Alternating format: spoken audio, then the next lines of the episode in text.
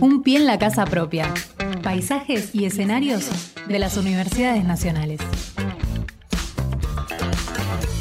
Vamos a hablar de las universidades nacionales de nuestro país. Y Fernando, ¿vos sabías que hay una convocatoria de proyectos de investigación científica y tecnológica que está financiado por la Agencia Nacional de Promoción de la Investigación y el Desarrollo Tecnológico y la Innovación a través del Fondo para la Investigación Científica y Tecnológica, que es el FONCIT?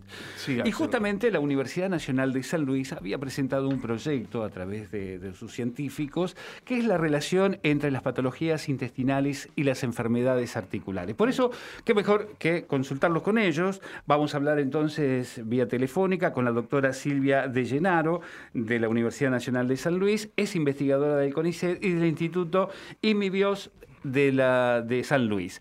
Eh, doctora, muy buenos días, ¿cómo le va? Muy buenos días. Mi nombre es Axel Govendi y estoy con Fernando Pearson. Gracias por atendernos. Bueno, y queríamos saber acerca de justamente esto, ¿qué es la relación entre la patología intestinal y las enfermedades articulares? Exacto. Bueno, eh, sí, como usted muy bien decía, este, nosotros presentamos este proyecto que explora justamente eh, un eje de interacción o de asociación que sería el de las infecciones intestinales que en algunos casos pueden pasar desapercibidas o mm. autolimitarse y sin embargo dejar eh, una secuela como es una patología o una enfermedad en las articulaciones, una inflamación en las articulaciones. Mm. Eh, hace bastante que nosotros venimos investigando esta relación, eh, relacionando una infección gastrointestinal con una bacteria que se puede transmitir a través eh, de los alimentos y que esta bacteria como otras que también pueden provocar en algunos casos otro tipo de infecciones en las mucosas, a las cuatro semanas después de esta eh, gastroenteritis o esta infección, por ejemplo, geniturinaria, pueden manifestarse eh, inflamaciones en las articulaciones, eh, que en algunos casos también se autolimita y en otros casos, en un porcentaje determinado, puede hacerse crónico. Esto es una enfermedad que afecta a gente joven y por lo tanto reviste importancia porque justamente está afectando eh, la, posibilidad de movilidad en un grupo de, personas de nuestra sociedad que estarían en el pico de su capacidad eh, laboral eh, y bueno, esto limita sus su calidad de vida mm. y, bueno, este este tipo de, de artritis o de artropatías em, puede, no, o sea, dentro de las artropatías hay una clasificación importante eh, y no son las clásicas que nosotros conocemos como artrosis o artritis reumatoidea, sino un grupo particular eh, de, enfermedades articulares que recibe el nombre de espondiloartritis. Ah. Y, doctora, ¿cómo llegan a esta conclusión y cómo van en búsqueda de esta investigación?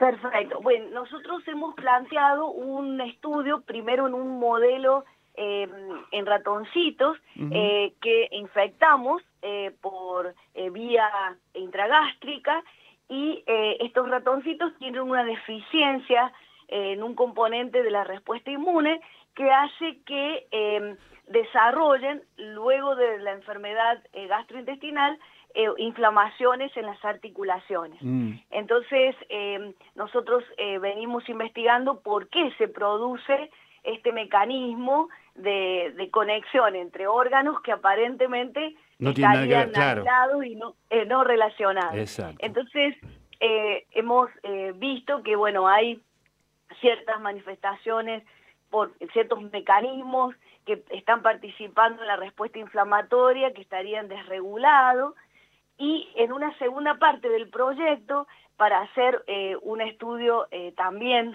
en humanos. Mm. Eh, nosotros hace también varios años que venimos investigando en los líquidos sinoviales de pacientes con estas enfermedades, componentes que hay en ese ambiente, en ese microambiente de la articulación, que podrían estar impactando y generando una inflamación crónica. Mm.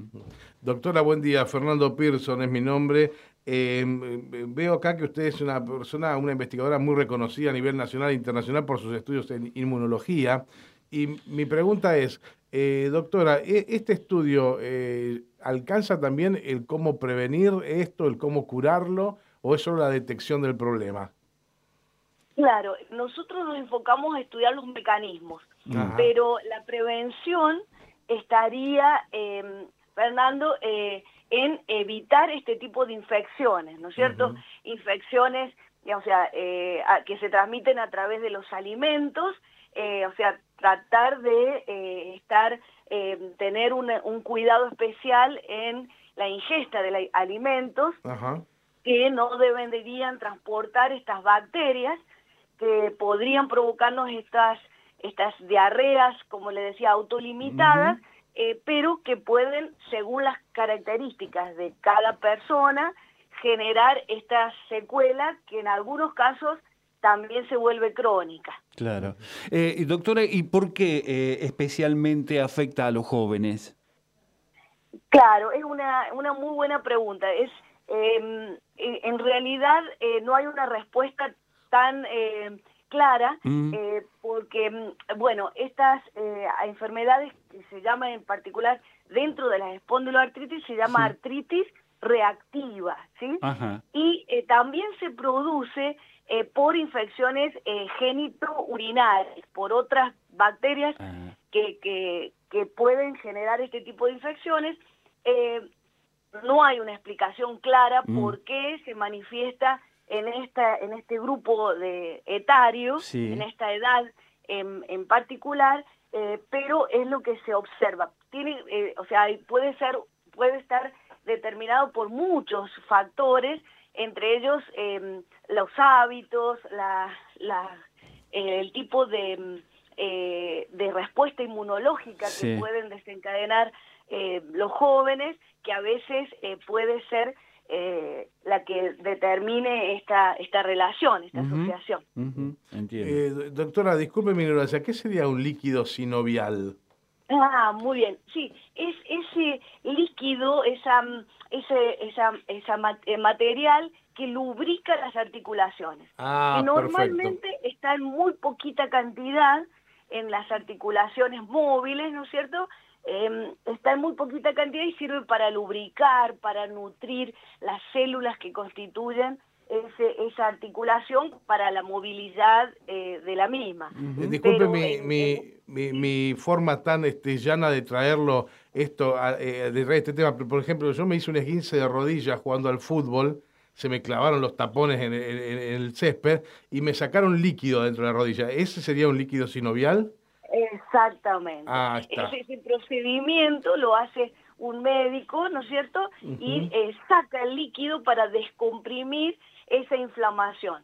Lo mismo está ocurriendo en algunas enfermedades eh, reumatológicas, donde la respuesta en ese sitio en particular es tan importante que se genera un aumento de la cantidad de líquido sinovial. Ah. De ese líquido que normalmente es lubricante, aquí ya es inflamatorio, eh, con muchas características que es necesario. O sea, ya el médico al sacar el líquido está eh, realizando una terapia mm. al descomprimir esa inflamación. Esa muestra que sería de descarte, ¿no es cierto? Es, por supuesto, con el consentimiento del paciente, eh, el proyecto ha sido evaluado por un comité de ética para tomar esa muestra y en esa muestra nosotros investigamos algunos mediadores de la respuesta inmune y también algunos componentes que podrían estar allí, que podrían venir por ejemplo, de la microbiota, porque esta es una parte central de nuestro trabajo. En este trabajo queremos nosotros hacer una exploración un poco más abierta eh, y ver si la microbiota del intestino está cumpliendo algún rol cuando llega esta bacteria patógena, esta bacteria dañina, que son los alimentos, por ejemplo, y está participando en aumentar, por ejemplo, eh, la permeabilidad, es decir, dejar pasar componentes de la microbiota eh, que serían las que harían, podría ser en nuestra hipótesis, em, la que eh, hace que el proceso sea crónico. Entonces estamos tratando de ver que si esas bacterias que son buenas, que están en el intestino, frente a la llegada de esta bacteria eh, mala, ¿no es cierto?, este, estarían eh, haciendo, llegando componentes de la microbiota al eh, líquido sinovial o a la articulación y haciendo que este proceso inflamatorio se vuelva crónico, o sea, este, perdure en el tiempo. Doctora, me, gustaría, ya que estamos hablando justamente de bacterias, eh, ¿hay beneficios en las bacterias? Porque uno tiene la idea de que evidentemente nuestras este, autodefensas están también producidas gracias a algunas bacterias que nosotros tenemos para contrarrestar las externas. ¿Esto es así más o menos? Exactamente como usted lo ha, lo ha dicho. Bien. Eh, eh, Fernando. No, Axel, Axel está hablando. Axel, Axel. Exactamente como usted lo ha dicho, Axel. Eh, en el intestino tenemos numerosísimas bacterias que cumplen un rol muy bueno para nuestro cuerpo. Em, incluso em, al ser tantas, están compitiendo con esas bacterias eh, que son malas, que mm. podrían llegar en un alimento contaminado. Porque compiten por los nutrientes, etcétera. Además, nos aportan vitaminas que son muy importantes, una serie de metabolitos muy importantes, es decir, componentes que son realmente relevantes en esa respuesta inmunológica o de defensa que tenemos en el intestino. Esas son nuestras bacterias buenas, las que juegan a favor. Em, y son numerosas y se conocen bien. Mm. Eh, entonces, esas bacterias es muy importante que estén en un equilibrio, o que hay una proporción de ellas es que es lo, normal y que se mantengan en ese equilibrio. Em, si hay un desequilibrio por alguna razón, este, por ejemplo, una infección o, u otras eh, razones que provoquen un desequilibrio, una inflamación intestinal por otras razones, entonces allá esa, esa microbiota puede estar eh, participando en ese desequilibrio en una respuesta también contribuyendo a la inflamación. Eso es lo que se está investigando. ¿sí? Hay bacterias muy buenas eh, en nuestro eh, organismo que forman parte de lo, que llamamos nuestra flora, nuestra flora intestinal. Exactamente. Bien. y en otros sitios. Claro. y por último, quería, de mi parte, quería preguntarle eh, qué otras este, actividades están desarrollando en estos momentos este, el grupo de científicos que usted lidera.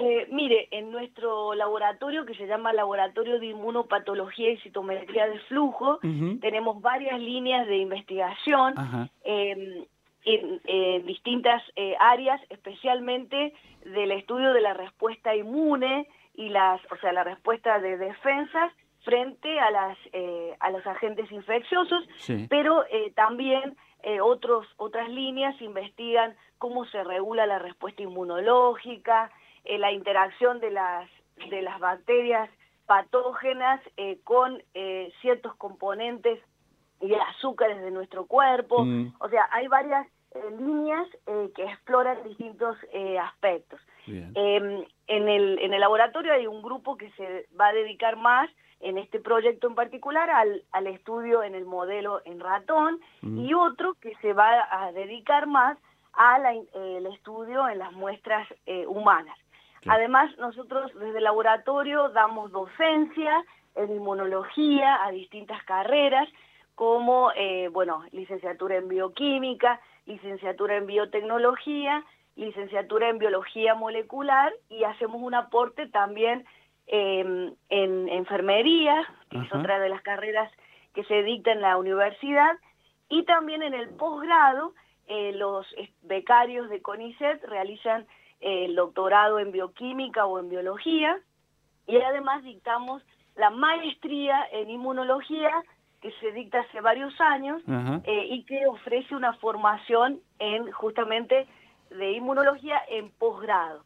Además brindamos un servicio de determinación de un factor genético que se asocia con este tipo de artritis que les describía eh, y que los médicos, nosotros trabajamos con los médicos reumatólogos de San Luis y bueno, en algunos casos es necesaria esta determinación para contribuir al diagnóstico de, estas enfermedades. Doctora, ha sido muy clara y como siempre decimos con Fernando que las universidades trabajan permanentemente para, este, el bienestar de la comunidad. Sobre todo las públicas. Exactamente. son las nuestras. Así es. Y bueno, por eso queríamos agradecerle esta charla con nosotros y felicitarla por el trabajo que están llevando adelante. ¿eh? Muchísimas gracias a Fernando y a Axel, a ambos por interesarse por nuestro trabajo aquí en San Luis. Las molestaremos en lo sucesivo a medida que vayan avanzando con la investigación. Muchísimas gracias. que tenga buen día. ¿eh? Adiós. Un pie en la casa propia. Paisajes y escenarios de las universidades nacionales.